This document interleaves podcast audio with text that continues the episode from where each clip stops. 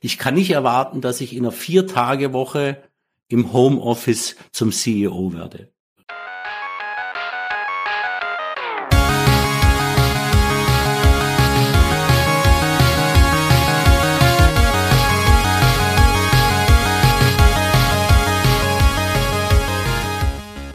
Willkommen zurück beim Digital Pacemaker Podcast. Wir haben unsere Sommerpause hinter uns und freuen uns mit euch auf ein spannendes zweites Halbjahr. Es wird viele spannende Gäste geben und heute starten wir gleich mit einem ganz besonderen Thema.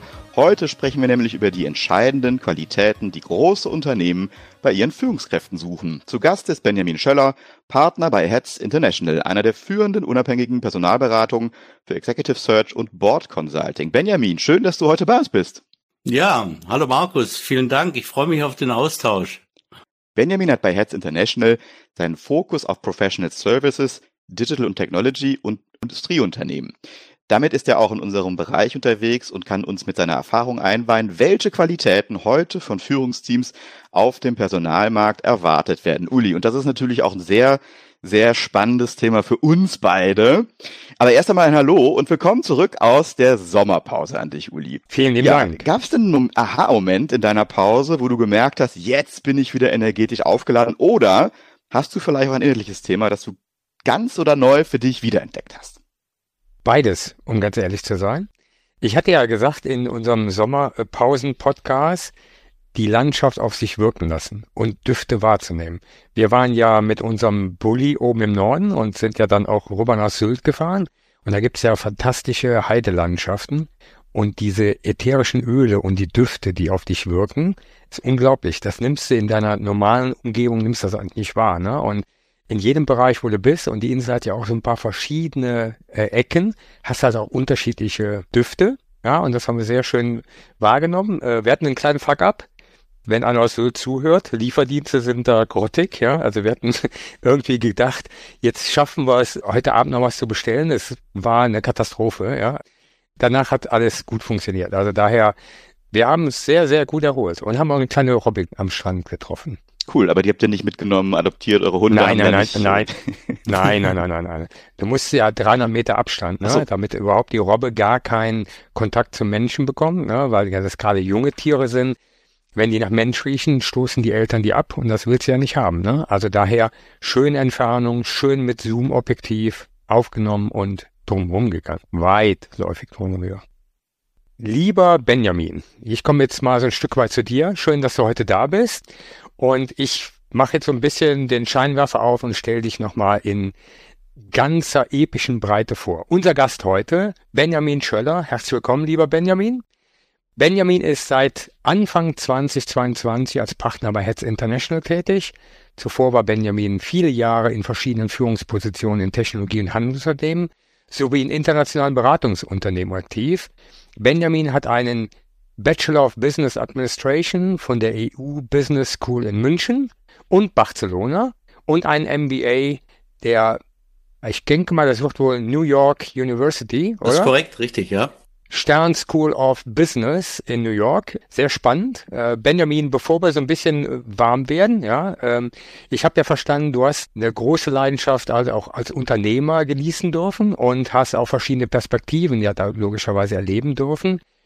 Wenn du jetzt nochmal so zurückdenkst an deine Kindheit und an deinen Berufstraum, wie weit ist denn jetzt Realität und Wunsch zusammengekommen? Das ist ein guter Punkt. Da muss ich mich mal.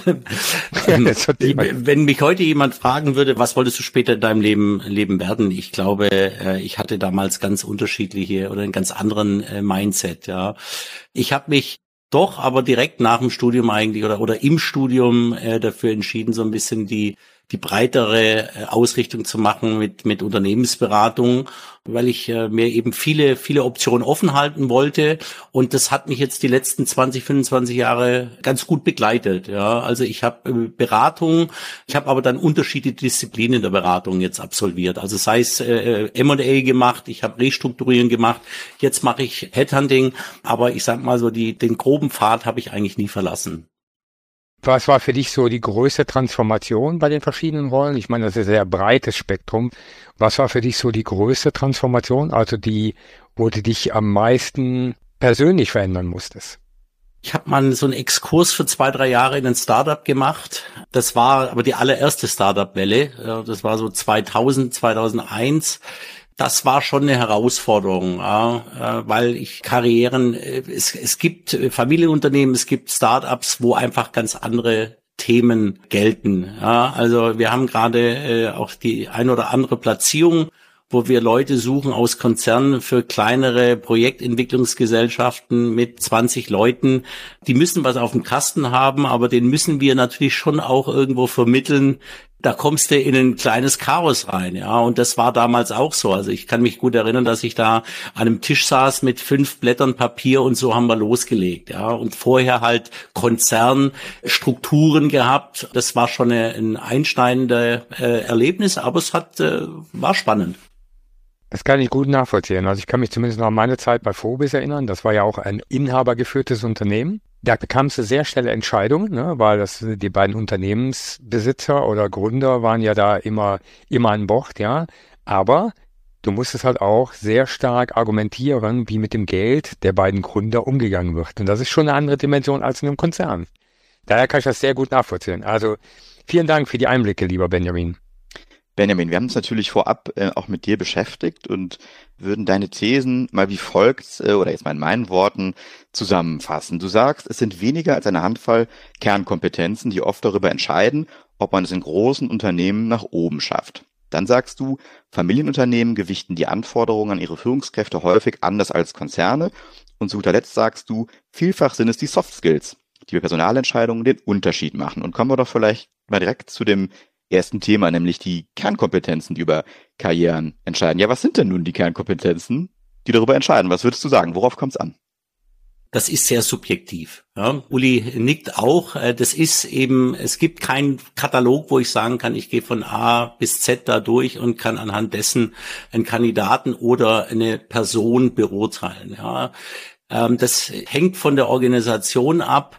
Ich natürlich als jetzt aus meiner Warte als Headhunter muss natürlich so eine Outside-In-Perspektive einnehmen. Das heißt, ich gucke auf einen Kandidaten, ich muss den von außen beurteilen. Vielleicht ist aber wichtig dazu gesagt, ist, die Kriterien sind ja auch aus einer Innensicht des Unternehmens vergleichbar. Also wenn heutzutage der Vorstand, der, der Aufsichtsrat, die HR-Abteilung, der Abteilungsleiter irgendeinen Kandidaten beurteilt, ja, dann wird der ähnliche Kriterien verwenden wie wir als Headhunter. Wichtig. Das ist vielleicht schon fast ein No-Brainer, aber ihr werdet vielleicht auch im Laufe der Diskussion ein bisschen hören, dass ich noch ein bisschen diese traditionelle Sichtweise habe, ja.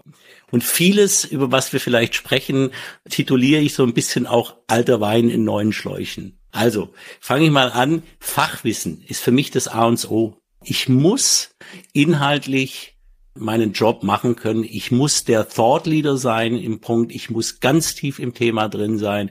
Ich muss die Entwicklungen verfolgen. Es gibt eine große amerikanische Unternehmensberatung, die haben immer mal von so einem T-Shape-Modell gesprochen. Das T-Shape-Modell heißt Wissensbreite und Wissenstiefe.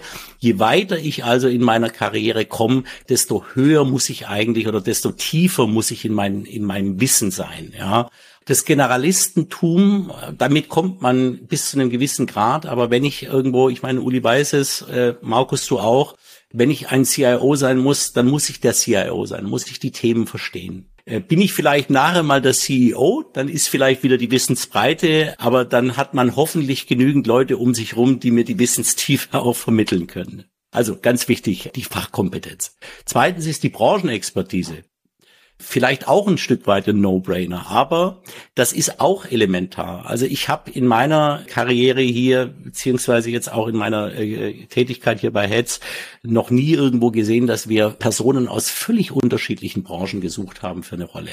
Also ich muss auch der Experte sein. Ich sage das ein bisschen auch aus eigener Erfahrung. Ich habe mich vor drei, vier Jahren mal kurzzeitig einer IT Unternehmung angeschlossen und ich hatte vorher überhaupt keine IT-Kompetenz. Und da fremdelt man schon. Da hat man enorm Nachholbedarf, um dort irgendwo auf Augenhöhe mit den Leuten zu diskutieren. Es gibt natürlich Rollen wie beispielsweise ein CFO, ja, wo ich sagen kann, naja, also ob der jetzt in der Telekommunikation ist oder ob er vielleicht in die Energiebranche wechseln kann, ja, so. Aber wenn ich irgendwo der Produktmanager oder der Salesman, ich muss die Branche verstehen, ich muss die in- und auswendig und ich muss kennen und ich muss auch das Netzwerk da drin haben. Weiterer wichtiger Punkt ist für mich Teamarbeit. Henry Ford hat mal gesagt, Zusammenkommen ist ein Anfang, Zusammenbleiben ist Fortschritt, Zusammenarbeiten ist Erfolg. Ja.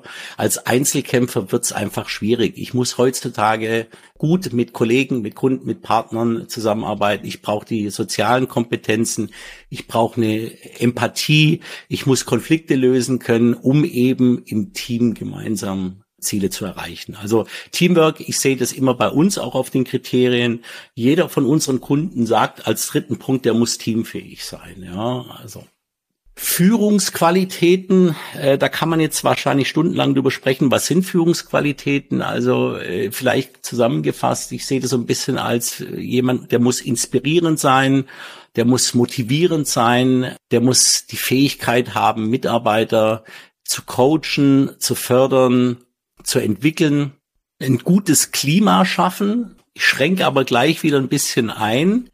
Als Everybody's Darling, ja, kommt man natürlich auch nicht durch. Also eine gute Führung bedeutet auch mal unbequeme Entscheidungen zu treffen. Also Bereiche zu schließen, Kündigungen auszusprechen, ja. Weil so ein Kuschelzoo, das ist gut, das, das kommt natürlich bei Mitarbeitern gut an. Man läuft aber Gefahr, dass Leuten einen, sag ich mal, auch auf der Nase ein bisschen herumtänzen.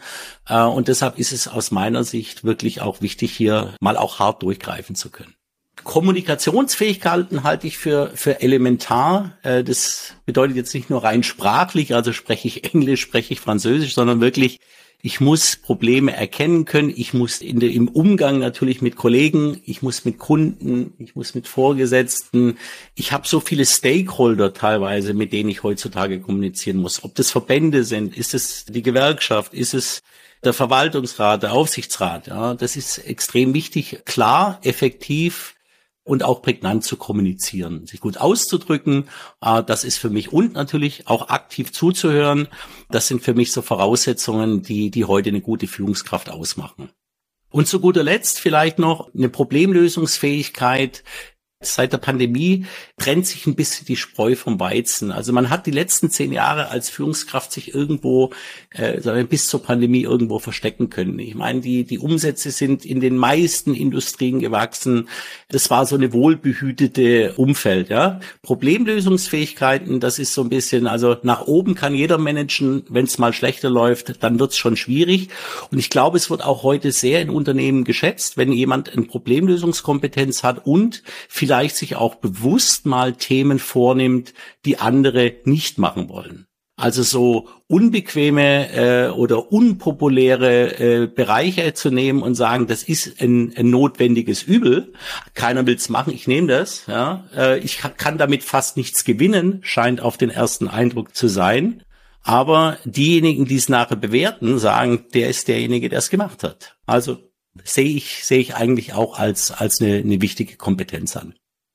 Du hast es eben schon anklingen lassen, äh, wenn wir über Führung sprechen. Ja, ist das ja in den letzten 10 bis 15 Jahren schon eine Zeit des Umbruchs. Ähm, auf der einen Seite so das traditionelle klassische Führen, auf der anderen Seite New Work äh, in all seinen Dimensionen und ja, Auswüchsen. Wie beurteilst du diese Diskussion so aus der Sicht auch vielleicht des Recruitings? Ähm, mhm. Schließen sich diese Sachen aus? Gibt es da eine rote Linie? Sachen, die eigentlich nie so richtig auch verhandelbar werden, obwohl es New Work ist. Wie beurteilst du das? Darf ich, darf ich die Frage vielleicht mal an euch stellen? Was ist denn New Work aus eurer Sicht? Also gerade New Work, äh, speziell bei uns, Benjamin, ist sehr stark natürlich ausgeprägt äh, in Richtung Softwareentwicklung und wie bringt man crossfunktionale Teams zusammen und wie wird er als Führungskraft so eine Art Servant Leader, ne? also wie unterstützt die Teams erfolgreich zu sein, sehr stark propagiert.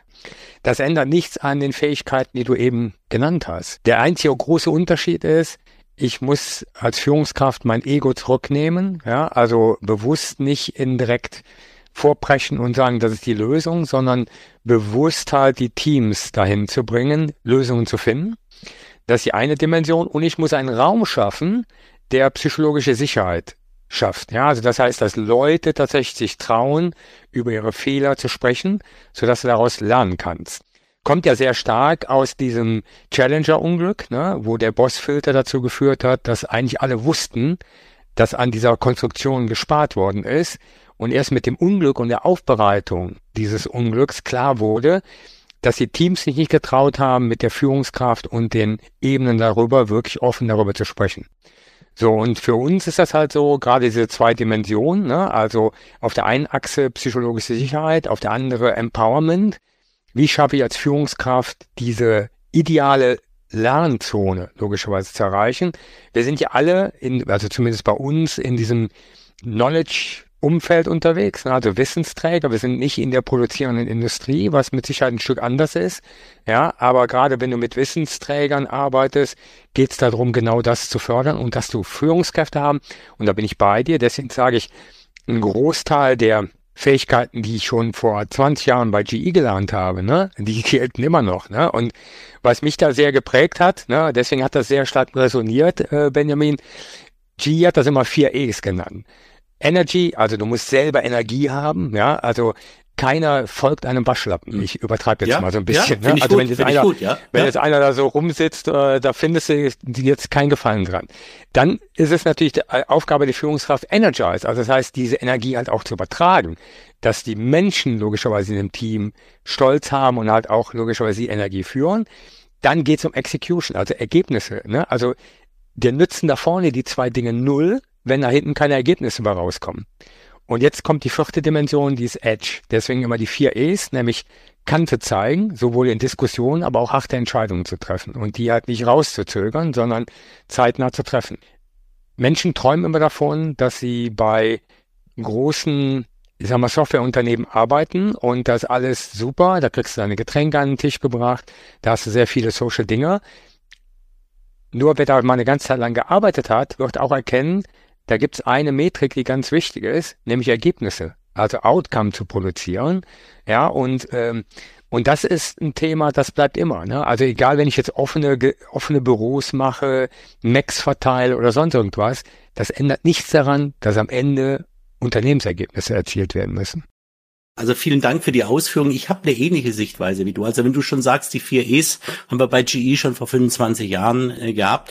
Ich komme wieder alter Wein in neuen Schläuchen. Ja, das Thema New Work, also was, was ist das? Das ist es, das hängt natürlich vom Kontext ab, das hängt vom Unternehmen ab. Ähm, es ist eine, ein Ansatz, wie wir vielleicht unsere Arbeitswelt gestalten, aber vielleicht auch mal dort. Ich habe ja gesagt, ich bin ein Verfechter noch ein bisschen der traditionellen Sichtweise, wie auch immer man traditionell sieht. Aber Früher, ich komme von der Schwäbischen Alb, da war in den 70er, 80er, 90er Jahren extrem viel Textilindustrie. Damals gab es schon Homeoffice, nämlich in Form von Heimnäherinnen.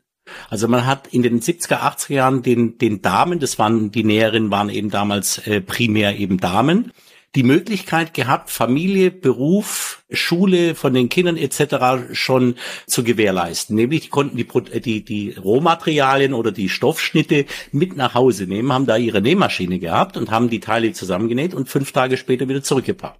Also so neu ist Homeoffice ja gar nicht, ja.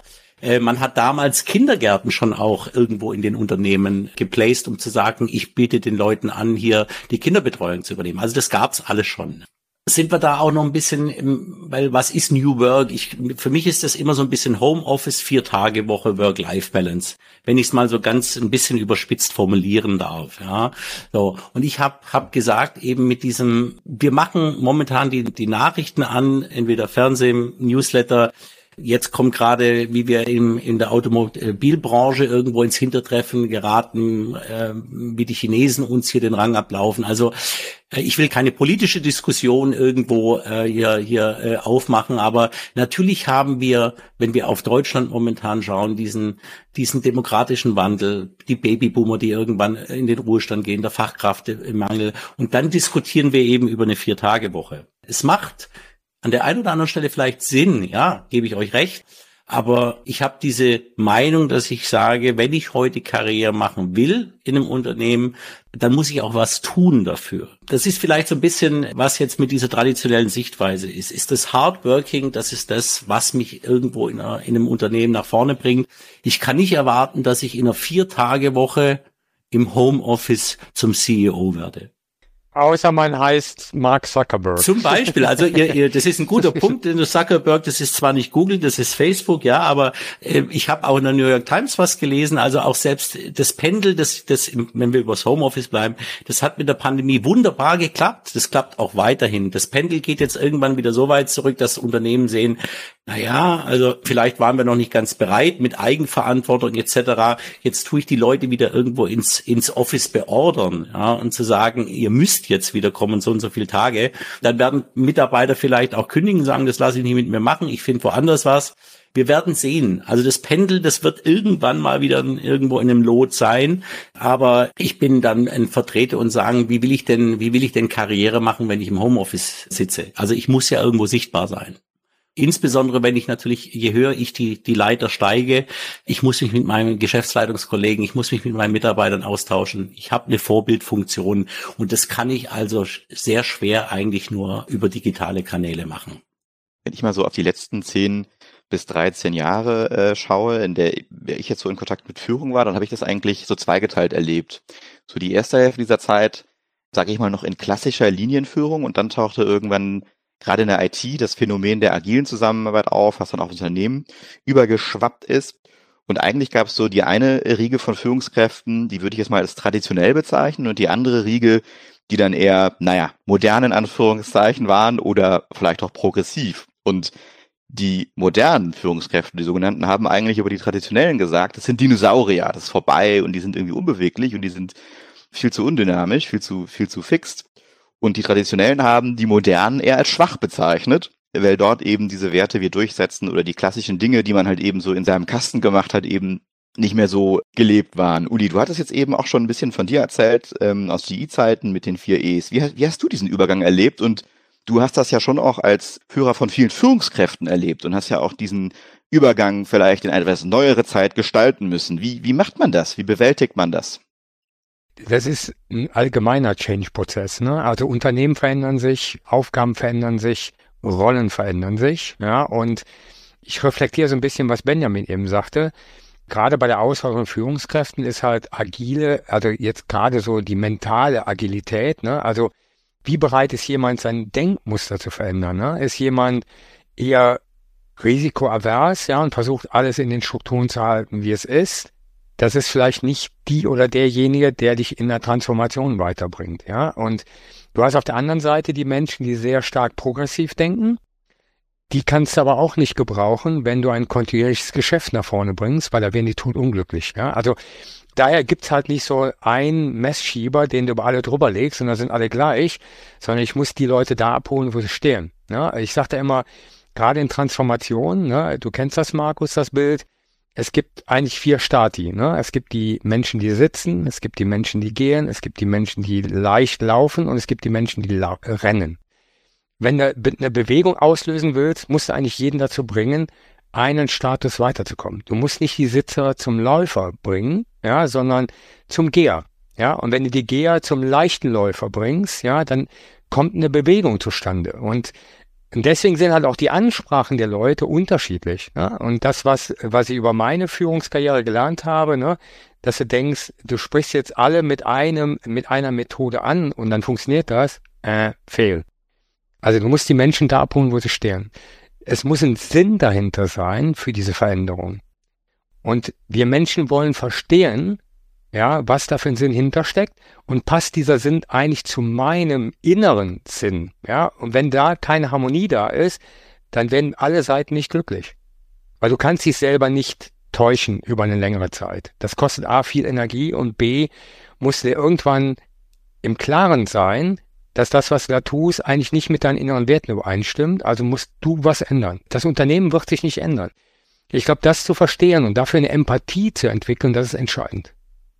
Benjamin, wir schauen natürlich sehr stark mit der Konzernbrille ähm, auf diese Themen. Du hast aber natürlich auch viele Erfahrungen gemacht in Familienunternehmen. Worin liegen denn ähm, die Unterschiede in Anforderungen von Familienunternehmen und Konzernen bei der Executive-Suche? All of the above, ja. Alles, was ich vorhin schon sagte, das hat aber teils natürlich eine andere Gewichtung. Familienunternehmen ist, ist ein anderer, ist ein anderes Paar Schuhe. Ich nenne da mal so ein paar, so ein paar Eigenschaften wie Demut, Respekt, Bescheidenheit. Fängt bei der Uhr an, die ich trage, ein Firmenwagen, den ich, also muss ich als, wenn ich da neu hinkomme als CEO, muss es da ein, keine Ahnung, ein Audi RS4 sein, ja, oder reicht halt auch ein A4 Diesel. Die Verschwiegenheit, weil man kriegt natürlich Einblicke in die Familie selbst, ja, in wie funktionieren das, wie funktionieren die Familienmitglieder äh, miteinander, eine Wertschätzung für den Patron. Ich nenne einfach mal den, den Patron. Das ist, man muss das ja auch, auch akzeptieren und auch anerkennen, was dort aufgebaut worden ist. ist äh, die Familienwerte sind anders, die sind langfristiger. Äh, da geht's um sag ich mal, Vermögenssicherung, Vermögensaufbau, da waltet das Vorsichtsprinzip, ja, also mache ich da verrückte Sachen, gehe ich irgendwo äh, riskante Expansionsstrategien, die ich da verfolge oder Zukäufe, das ist ein anderes Profil, äh, was man da mitbringen muss, beziehungsweise nicht mitbringen muss, sondern man muss sich einfach darüber im Klaren sein, dass dort die Uhren einfach ein bisschen anders ticken. Was wir auch sehen manchmal in, in, in Familienunternehmen ist natürlich, dass das hört jetzt komisch an, ja, aber dass die Altersringe teilweise ein bisschen mehr zählen als die Kompetenz. Ja wisst jetzt nicht, ob es eine statistische Untersuchung gibt, ob ähm, Personen länger in Familienunternehmen verweilen oder äh, als in Konzernen. Ich gehe mal davon äh, oder stark davon aus, dass das so ist, ja. Wichtig ist aber auch noch zu erkennen, dass eben in Familienunternehmen, egal wie hoch man kommt, ja, nie ein richtiges Familienmitglied ist. Also unabhängig, wie viele Jahre man dabei ist. Die Familie geht immer vor und Blut ist immer dicker wir sehen ja viele Kandidaten, die irgendwo auf dem Management-Level, die wir interviewen, die irgendwo äh, nach einer Konzernkarriere sagen, das gehe ich ein, das Risiko. Ja, aber ich habe alleine für die, die, eine der letzten Besetzungen mindestens vier, fünf Leute dran gehabt, die nach zwei Jahren, drei Jahren wieder raus wollen. Ja, das ist ohne Wertung. Ja, also es gibt äh, genügend Beispiele da draußen an wahnsinnig erfolgreichen äh, Familienunternehmen, die auch, sage ich mal, das Rückgrat der deutschen Wirtschaft sind, absolut. Aber man liest natürlich auch viele Horrorgeschichten an der einen oder anderen Stelle. Also neulich war irgendwas im, glaube ich, im Spiegel, äh, wo es in, in irgendwie in zehn Jahren hatten dann so ein Hotelinhaber oder Hotelgruppeninhaber, glaube ich, zwölf CEOs verbrannt. Ja, so. Wäre ich Nummer elf oder Nummer zwölf, dann hätte ich mich gefragt, an was liegt denn das eigentlich? Das erlebt man ja auch öfter mal im Fußball, äh, dass die Rotation der Trainer da ein bisschen höher ist. Sicherlich nochmal ein ganz anderer Zusammenhang. Kommen wir zu dem Thema äh, Soft Skills. Du hast ja eben am Anfang schon ein bisschen auch darauf referenziert. Welche weichen Faktoren spielen heute eine entscheidende Rolle für den Erfolg in einer Führungsposition? Hat sich das vielleicht auch ein bisschen verändert?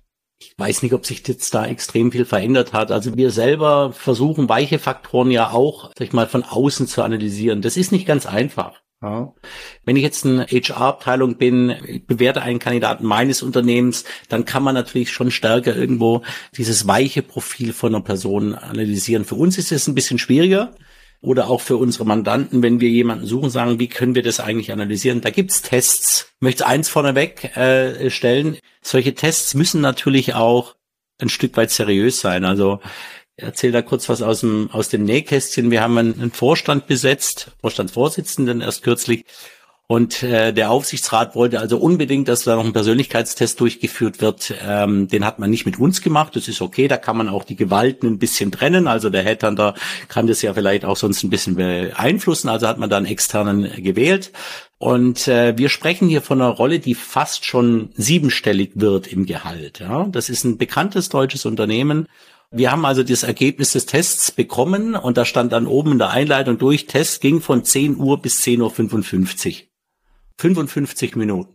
Der hat aber 30 Jahre Karriere hinter sich und hat schon richtig dicke Bretter gebohrt. Ja, also dann frage ich mich auch manchmal und das, äh, die, ich glaube, das Feedbackgespräch mit dem Kandidaten war 45 Minuten. Also äh, in Summe, wie kann ich in 55 Minuten jemanden äh, anhand verschiedener Soft Skills anhand eines Online-Fragebogens beurteilen, ja.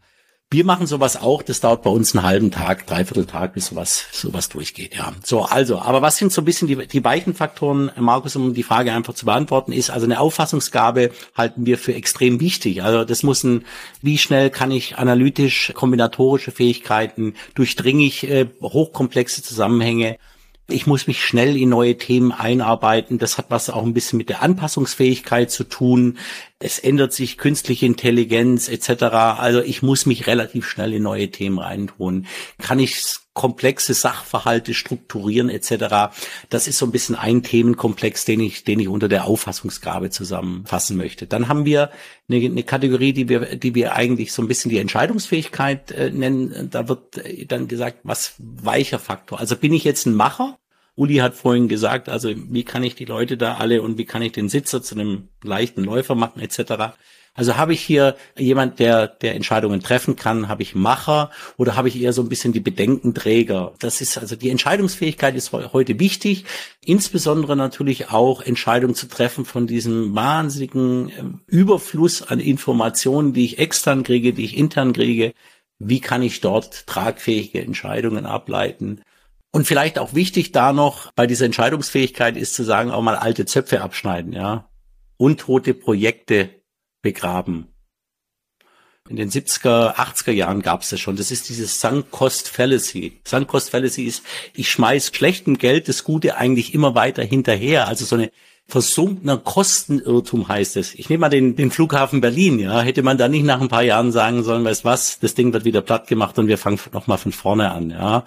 Also die Tendenz, dass wir immer weiter Ressourcen, ob das jetzt Zeit ist, ob das Geld oder ob das Anstrengungen ist, die wir in ein Projekt gesteckt haben, nicht besser wäre, loszulassen oder das Projekt auch zu beenden, ja. Also das ist ein bisschen diese Entscheidungsfähigkeit, insbesondere in der sich schnell ändernden Welt, dass man eben von dieser Entscheidungsfähigkeit zwar dazu steht, aber auch in der Lage ist zu sagen, ich korrigiere die. Ich halte nicht zwangsläufig extrem daran fest. Selbstorganisation, Prioritätensetzung, das sind Sachen, die in so Tests auch manchmal abgefragt äh, werden oder, oder auf was geprüft wird, ist zu sagen, wie, das ist ein bisschen was mit meinem Arbeitsstil. Was so ein Test nicht macht, aber das ist so ein bisschen meine Erfahrung aus 20, 25 Jahren.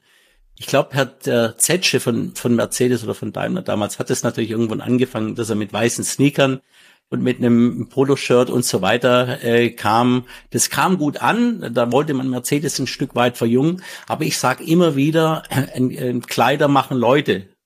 Ein gepflegtes Äußeres ist für mich ein, ein wichtiger, weicher Faktor. Der Auftritt, äh, das Erscheinungsbild. Äh, ich erlebe manchmal Leute, jetzt das ist auch der Nachteil von diesen digitalen Medien, also nicht für mich, aber vielleicht für andere, ich habe da neulich einen, äh, einen Partner von einer renommierten Unternehmensberatung interviewt, der saß mit hochgeknoteten Haaren, ja, also längere Haare, äh, in so einem Jogging-Outfit auf seinem Bett und hat mit mir da äh, telefoniert, ja. Ich lasse es einfach mal so, äh, äh stelle es einfach mal so in den Raum. Ich fand es nicht gut. Und also klar, Krawatte brauchen wir heute nicht mehr, aber meine, meine Wahrnehmung ist da, lieber ein Tick overdressed zu sein als underdressed. Traditionelle Sichtweise. Uli, wenn du jetzt du hast auch schon oft äh, Rollen zu besetzen gehabt, meistens auch Menschen, die dann wiederum äh, einen großen Teil äh, deines Teams verantworten müssen, wirklich bedeutende Entscheidungen treffen müssen. Ich habe von Benjamin verstanden, natürlich, wenn es geht und seriös sein soll, muss es natürlich auch ein bisschen in die Tiefe gehen, äh, Dinge berücksichtigen. Aber naja, wenn du jetzt jemanden hast, der in dein Raster passt und sagen wir mal, dann kommen sie am Ende zu einer Auswahl. Was sind denn für dich die ausschlaggebenden Punkte, mit denen du eine Auswahl triffst, damit jemand quasi in dein Team kommt oder nicht? Wie gehst du daran? Also mein erstes Kriterium ist immer Einstellung, also sprich Haltung. Also was bringt die oder derjenige für eine Haltung mit? Ist das jemand, der Risiken eingeht, der Dinge anpacken will, der Dinge verändern will, der Dinge machen möchte? Ja, das ist für mich eine extreme Komponente darin. Das überkompensiere ich sogar gegen, ich sag mal, Fachwissen, ja, weil ich sage, du kannst halt gewisse Dinge kannst halt lernen, ja, aber die Einstellung muss stimmen, dass du dich genau mit diesen Themen auseinandersetzt. Ja, so das ist Nummer eins.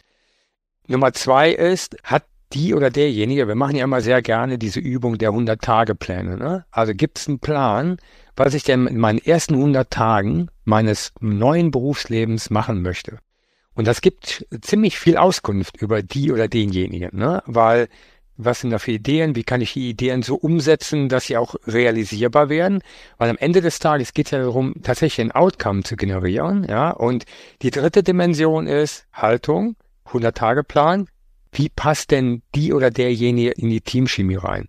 Am Ende des Tages ist viele Dinge, die wir tun, ist ja Kollaboration. Es ist nicht, äh, ich habe jetzt einen Wissensstand und ich mache das alles alleine, sondern wie schaffe ich es tatsächlich, Leute mit einzubinden und darum mitzunehmen. Ja, und das sind für mich so die Top-Kriterien. Immer vorausgesetzt, fachliche Qualifikation ist da, also ich sage mal, ein Grundgerüst ist da, aber das sind so für mich so die Top drei Dinge, die ich immer so ein bisschen ranziehe.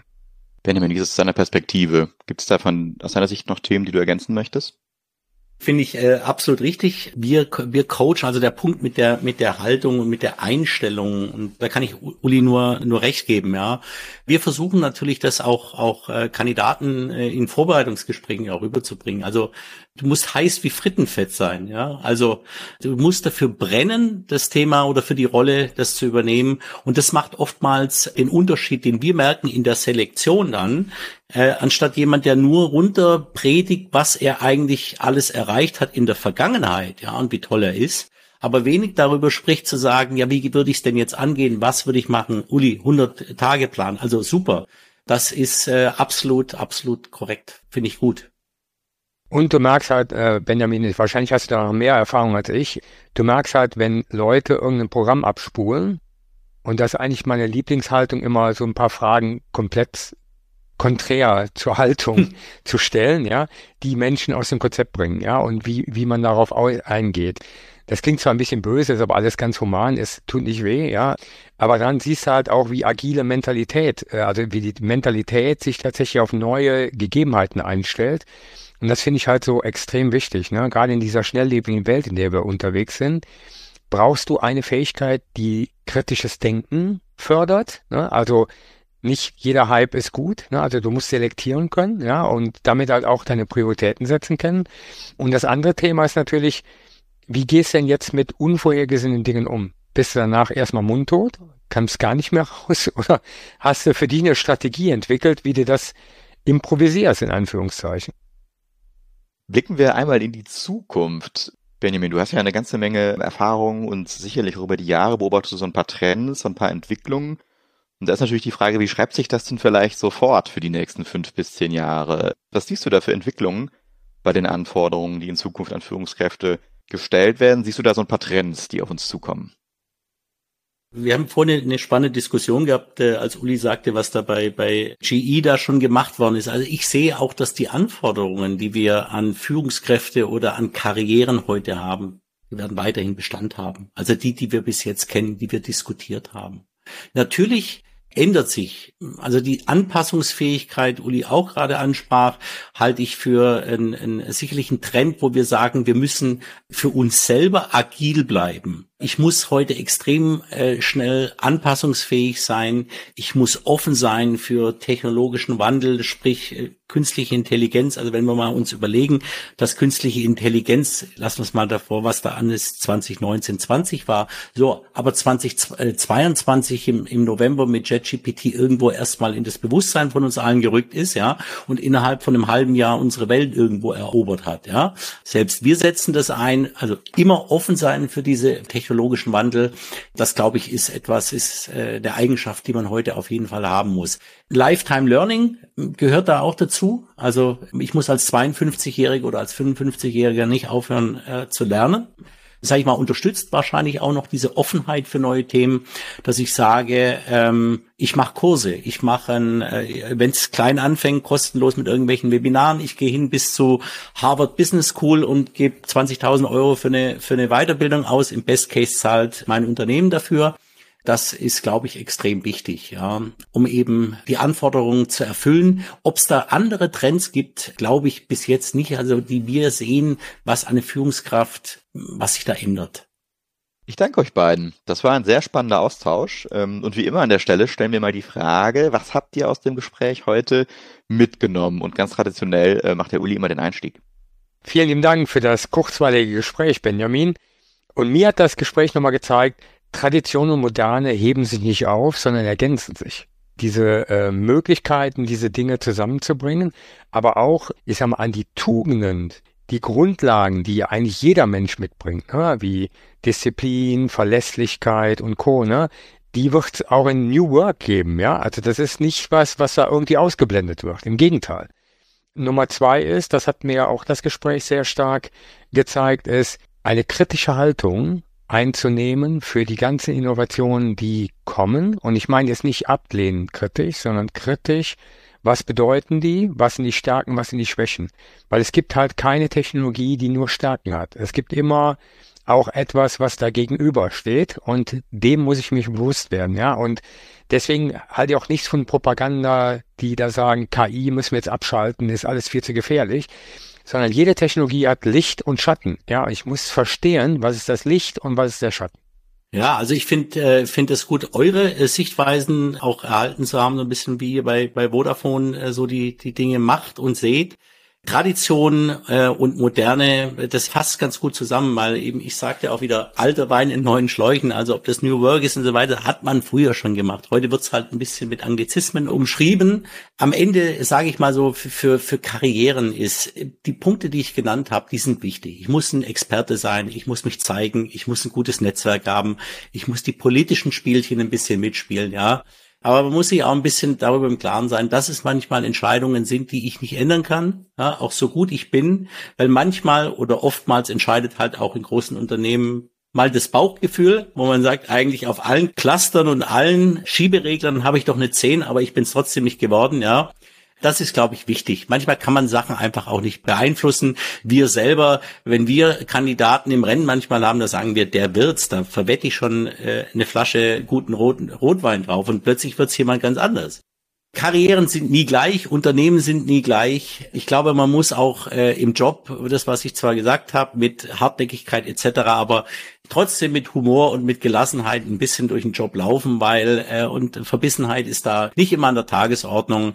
Und vielleicht noch ganz wichtig so zum Abschluss ist, das ist immer auch meine Anekdote. Ich stelle immer immer in den in den äh, Kandidatengesprächen, wenn ich mit den Leuten spreche, sagen, haben Sie eigentlich das wichtigste Gespräch geführt in Ihrer Karriere? Ja, dann sagen die, ja, was ist das denn? Also für einen Jobwechsel ist, haben Sie mit Ihrer Frau gesprochen oder mit Ihrem Partner? Weil das vergessen viele hinsetzen, machen sie an einem Samstagmorgen mal beim Frühstück, sagen, du übrigens, ich habe da was vor, ja, weil das ist, äh, haben wir schon oft genug erlebt, ja, dass man das ein bisschen aus dem Blickpunkt verliert, ja. Also da gehört außer nur dem Berufsfeld natürlich noch ein bisschen was anderes rein und das muss vereinbar sein.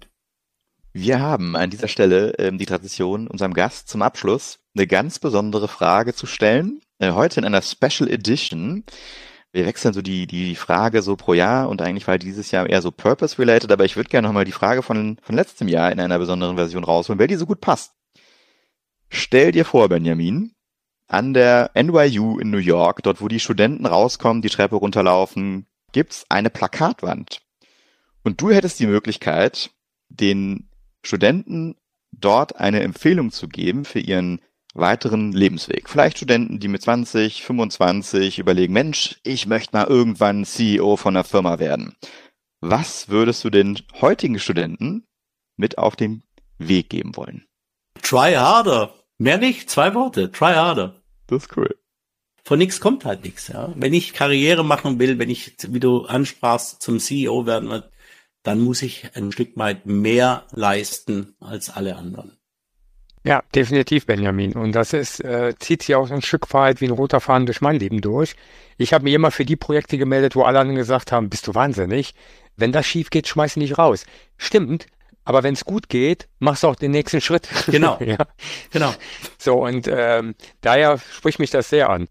Benjamin, magst du zum Abschluss unseren Zuhörerinnen und Zuhörern noch verraten, wo sie mehr über dich erfahren können oder wo sie vielleicht auch zu dem Thema mit dir in Kontakt treten können? Ja, also gerne äh, jederzeit über über LinkedIn beziehungsweise ihr findet auch meine äh, E-Mail-Adresse, äh, die ist bei uns auf der Website. Da sind wir eigentlich ziemlich transparent. Also lad auch gerne da Leute ein, wer sich mal mit mir unterhalten möchte oder mit mir in Kontakt treten möchte. Sehr gerne. Ja, vielen Dank, Benjamin, dass du heute die Zeit genommen hast äh, und so viele Tipps hier auch nochmal gegeben hast. Also ich habe fleißig mitgeschrieben auf jeden Fall und das war auf jeden Fall eine sehr gut verbrachte Zeit und vielen Dank dafür. Ganz toller Austausch. Vielen herzlichen Dank euch beide.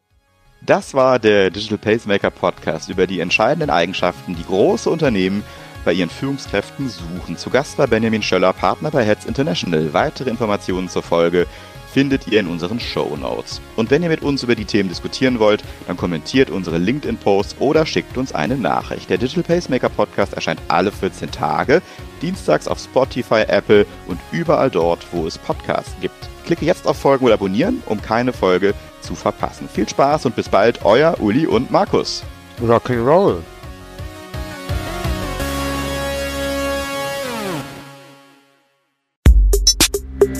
Der Digital Pacemaker Podcast ist eine Produktion von Maniac Studios.